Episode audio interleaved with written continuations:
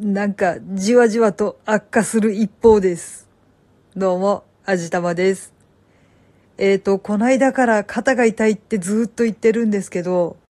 良くなるどころか悪化の一途をたどっています。あんまりこんな愚痴みたいなことを配信に載せたくないなって思ってはいるんですけど、痛いんですよ。辛いんですよ。どこかで吐き出さないと本当にどうしようもないんです。もうね、とりあえず痛いのでじっとしてるんですけど、特に悪くなるようなことをしてる覚えなんか全然ないんですけど、一向に良くなる気配がありません。っていうか、最初に言った通り、どんどん悪化してきている気がします。もうね、ロキソニンテープも痛み止めも全く効きません。前にもちょっと何もしてなくてもただひたすらに痛いっていう話をしたんですけど、あれの日じゃなく痛いです。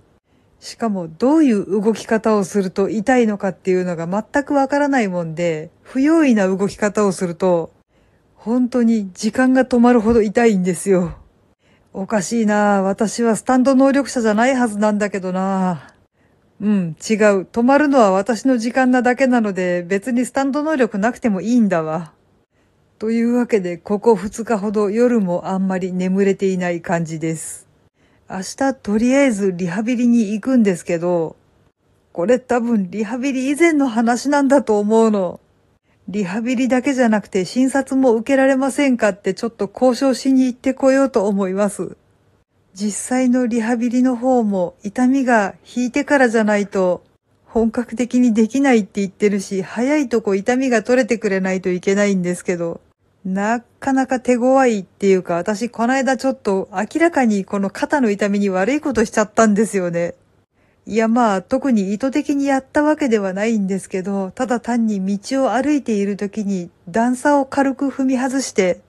バランスを取るために腕を変な振り方したみたいで、その時にとんでもない激痛が走ったんですよね。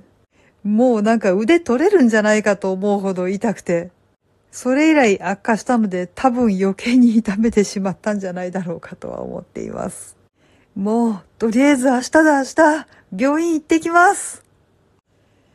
はい。というわけで、今回は、いや、今回もか、全力の愚痴でした。聞いてくださってありがとうございます。不快な思いをした方ごめんなさい。この番組は、卵と人生の味付けに日々奮闘中の味玉のひねも姿りでお送りいたしました。それでは、また次回お会いいたしましょう。バイバーイ。